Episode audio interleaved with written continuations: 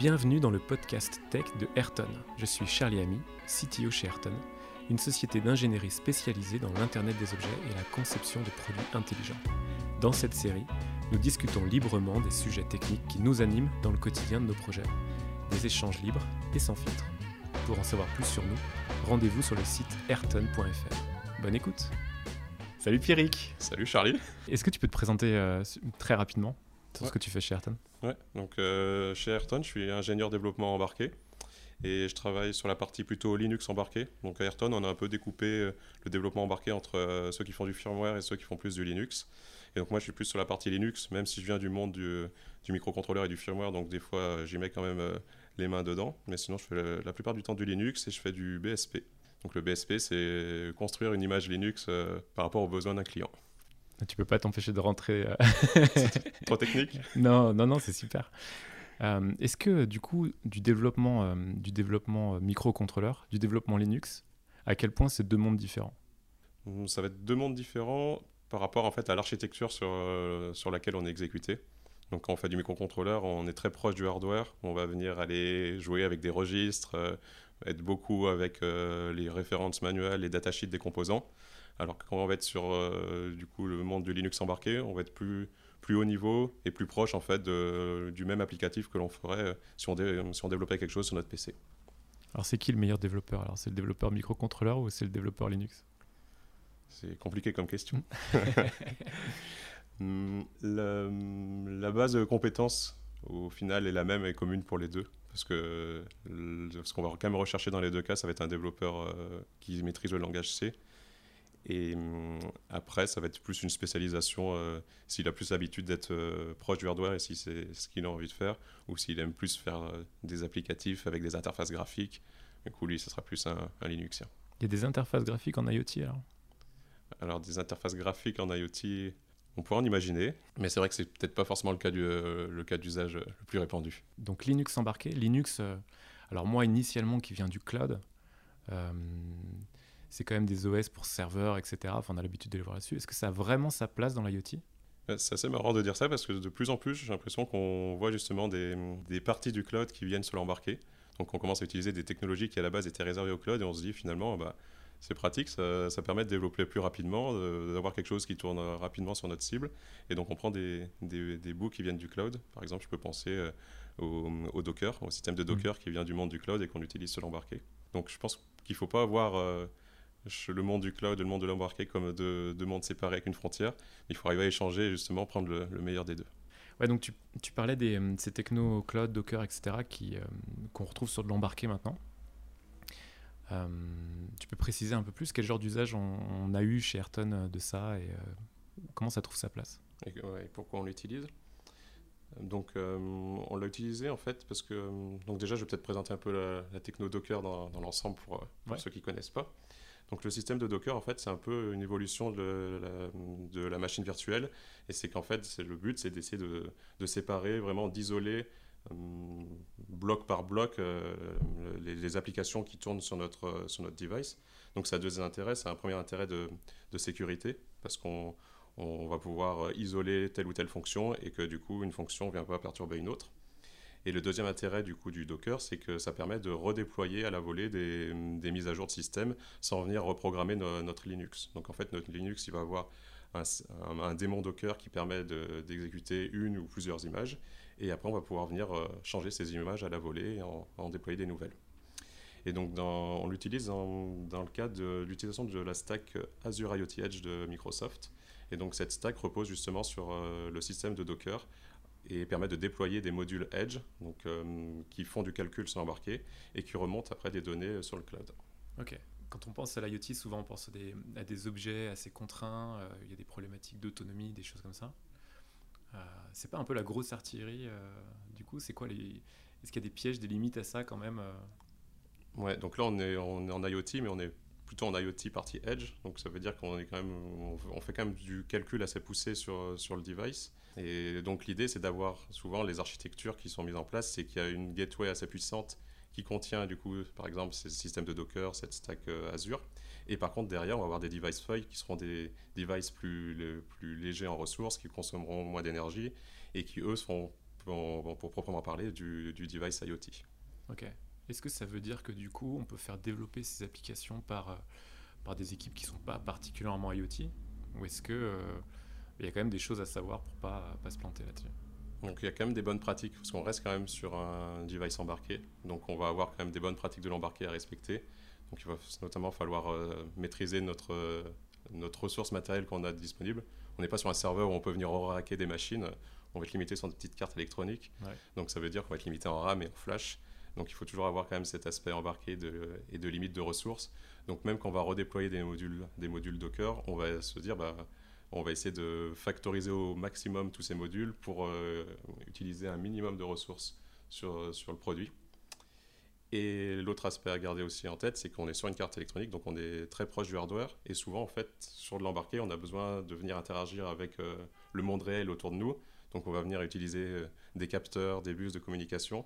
Et, du coup, cet aspect de comment est-ce que je donne accès à des bus extérieurs à mon Docker, c'est des choses qui ne sont pas forcément euh, utilisées dans le monde du cloud. Ok. Est-ce que c'est plus facile, à ton avis, de venir du monde du cloud et d'apprendre ces parties-là embarqué, IoT, etc., matériel, ou le contraire?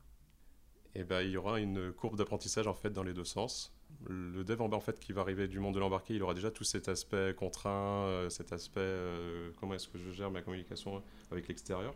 Par contre, il va découvrir beaucoup sur, euh, il va, sur, le, monde du cloud. Et à l'inverse, ben, le, le, clou 2 qui va descendre, eh ben, il va devoir faire le, cheminement inverse. Pour moi, je dirais que c'est à peu près le même travail pour les deux et qui va se regrouper au, qui va se recouper au milieu. Mmh, ok, ok. Et euh, toi, tu vois des évolutions autour de ça. Est-ce que tu penses que euh, dans, dans, dans, 5 ans, dans 10 ans, il y aura toujours euh, ce, ce genre de construction ou il y a d'autres, d'autres alternatives à ça? Tu veux dire construction?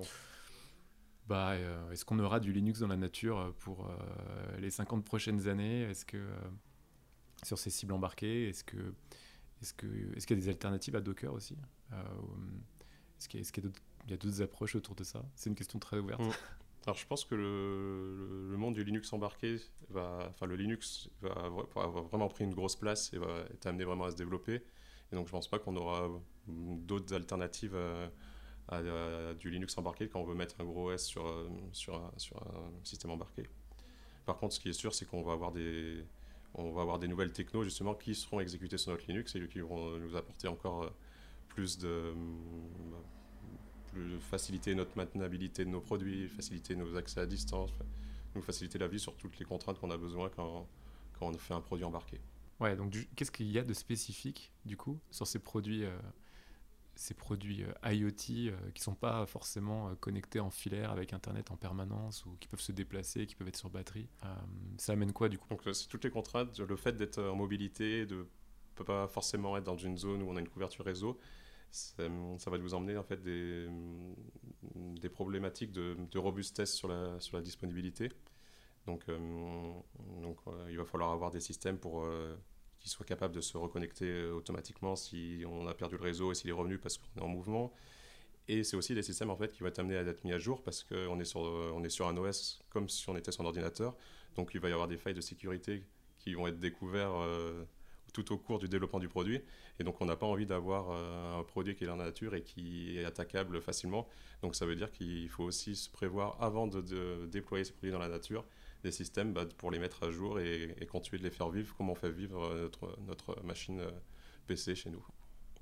Ok, et euh, les distributions Linux qu'on peut connaître, je sais pas, même Debian ou des choses comme ça, bah finalement c'est simple, non On se connecte dessus, on fait un ptget update, euh, installe, etc. Et c'est parti, non? Ça suffit ça? Mmh, C'est vrai que c'est l'image de où est la différence entre un PC portable et un système embarqué. Et donc la, grosse différence, c'est qu'un système embarqué, il est là pour répondre aux besoins d'un client. Donc il y a un client qui va vouloir faire quelque chose avec un produit. Et c'est là où arrive le BSP, parce que le but du BSP, c'est coller aux besoins du client.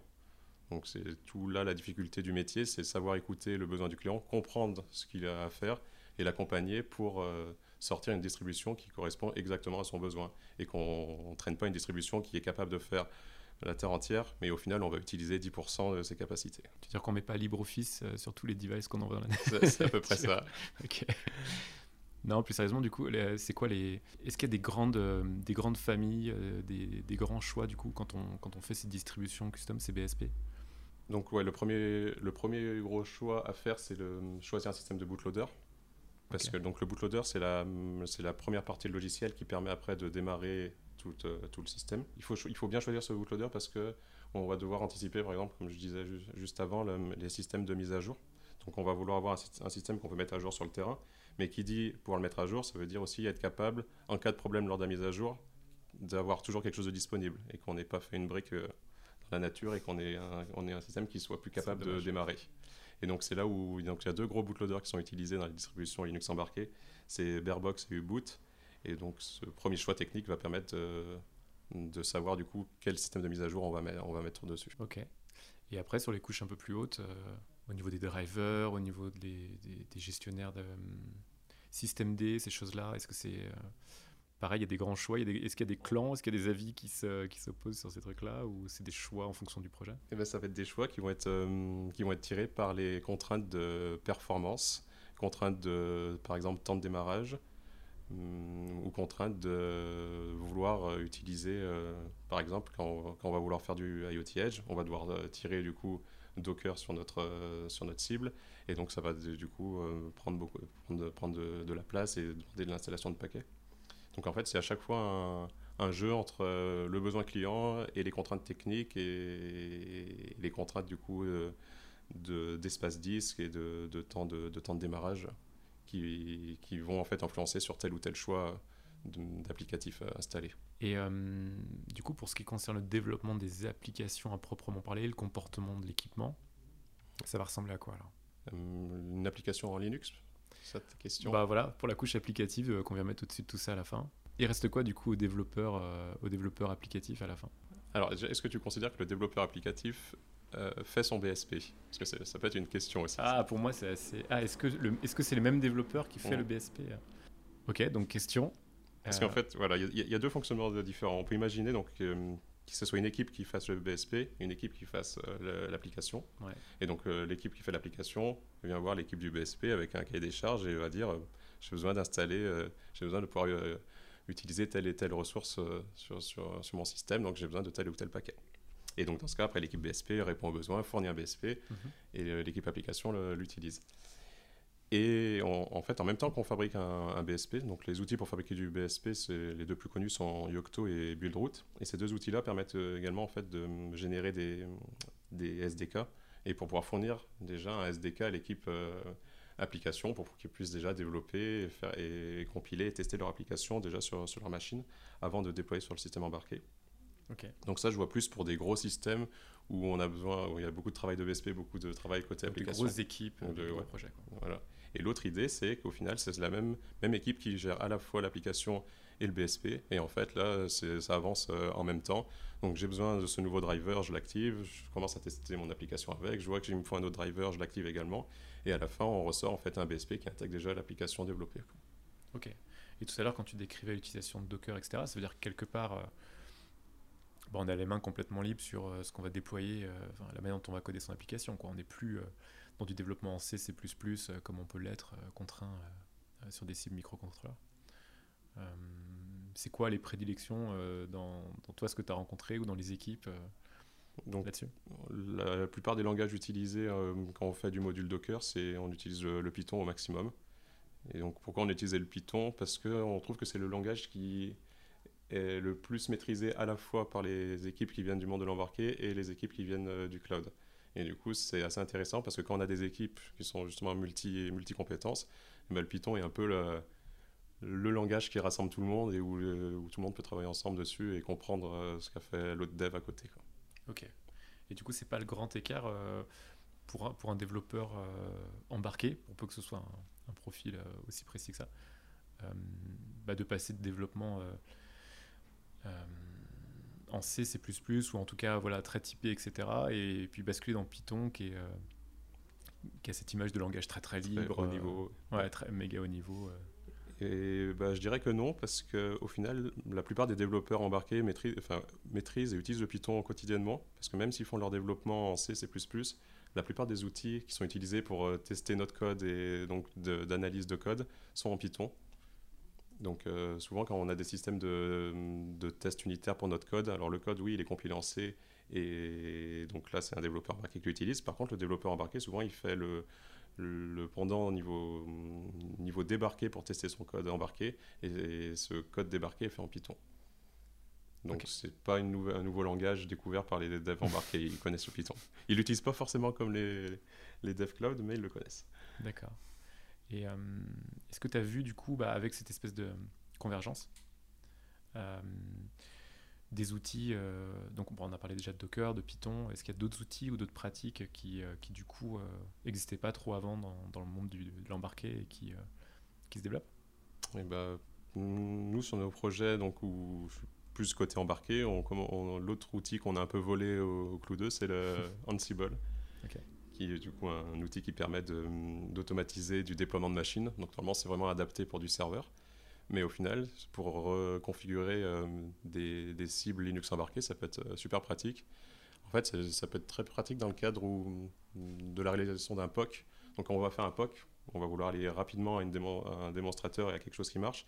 Donc on va pas faire toute cette étape de construire un BSP, faire un Yocto, tout compiler. Et on va prendre une distrib déjà existante. Typiquement, on va partir d'une Raspberry avec un Raspi OS et par contre, il va quand même falloir le configurer pour pouvoir euh, arriver à notre POC. Et là, pour le coup, euh, utiliser un Ansible pour en plus euh, tout déployer automatiquement sur un POC fonctionnel est, super pratique. Peut-être un dernier sujet, du coup, tout ce, qui touche autour du test, la qualité de ce qu'on produit, avec toutes ces, différentes couches qu'on empile, est-ce qu'on arrive quand même bah, à, un comportement de qualité, à maîtriser ce qui va se passer sur le terrain Quelles étapes on, on peut mettre en place comment, comment on veut tester donc, donc, déjà, si on repose sur un système pour le BSP, sur un système de build euh, type euh, Yocto ou Buildroot, on, on fait confiance au système de build et il sait, il sait recompiler, reproduire à l'identique euh, une distribution, parce qu'on recompile tout à partir des sources. Donc ça, en fait, on va, on va du coup s'affranchir de problèmes au niveau du Linux. Et après, si on, fait tourner nos, notre, nos applications dans du Docker, ben, on va tester chaque image Docker dans son coin. Et c'est ce qui est pratique avec Docker, c'est qu'en plus on peut très bien l'exécuter sur euh, une architecture différente. Donc euh, notre cible embarquée, ça va être une architecture ARM, mais on va pouvoir tester notre Docker sur du x86 et donc pouvoir le, mettre en place des, outils d'intégration continue pour faire des tests euh, tout en cours, pendant tout le développement. Et le jour en fait on déploie sur la cible ARM, et ben le, le, chemin à passer du x86 au ARM est assez rapide parce que c'est une configuration à faire dans notre, dans notre configuration de notre Dockerfile et, et on, a et on a un code qui est fonctionnel et sans bug, vu qu'on les aura découverts avant sur du ARM. Ok. Ok. Et est-ce que, est que tout ça, ça veut dire que euh, demain, c'est la mort euh, du, microcontrôleur et, de, et du RTOS, etc. Eh ben non, je ne pense pas non plus, parce que en fait, le microcontrôleur, on en aura toujours besoin quand on va avoir des cibles contraints en, en consommation euh, d'énergie. Parce que c'est le Linux, oui, on va avoir quelque chose qui va être euh, rapide à déployer, rapide à développer, avec beaucoup déjà de drivers euh, mainlinés. Donc en fait, ajouter un nouveau hardware, ça va être rapide. Mais par contre, dès qu'on va avoir besoin de faire des, devices plus petits parce qu'ils vont être sur une, batterie, parce qu'ils auront une très petite taille de flash et de RAM, et bien là, de toute façon, on, aura toujours du développement en microcontrôleur. Et du coup, même sur un gros système avec un gros Linux qui, on pourrait imaginer aussi du coup un gros Linux qui a des contraintes énergétiques et qui fonctionne euh, en autonomie sur, des batteries. Et donc là, il faudrait aussi un microcontrôleur à côté pour, euh, gérer l'alimentation du Linux. Donc on aura toujours du microcontrôleur, c'est juste qu'on le pousse de plus en plus euh, dans un coin pour que le Linux prenne plus de place à côté. Bon, super, bah, merci beaucoup. Bah, merci à toi. à bientôt. Voilà, cet épisode est terminé. Nous espérons qu'il vous a plu. Si c'est le cas, Partagez-le sans retenue autour de vous. Nous sommes très curieux de vos retours sur ce nouveau format et de poursuivre le débat sur les sujets abordés. N'hésitez pas à prolonger la discussion avec nous sur les réseaux ou à nous écrire sur contact.ayrton.fr. Si vous aussi êtes un ou une passionné de la conception de produits intelligents et seriez intéressé de rejoindre nos équipes, sachez que nous recrutons régulièrement de nouveaux ingénieurs, notamment sur toute la partie Linux embarquée. Contactez-nous pour en savoir plus. On se retrouve bientôt pour un prochain épisode. Bonne journée et à très vite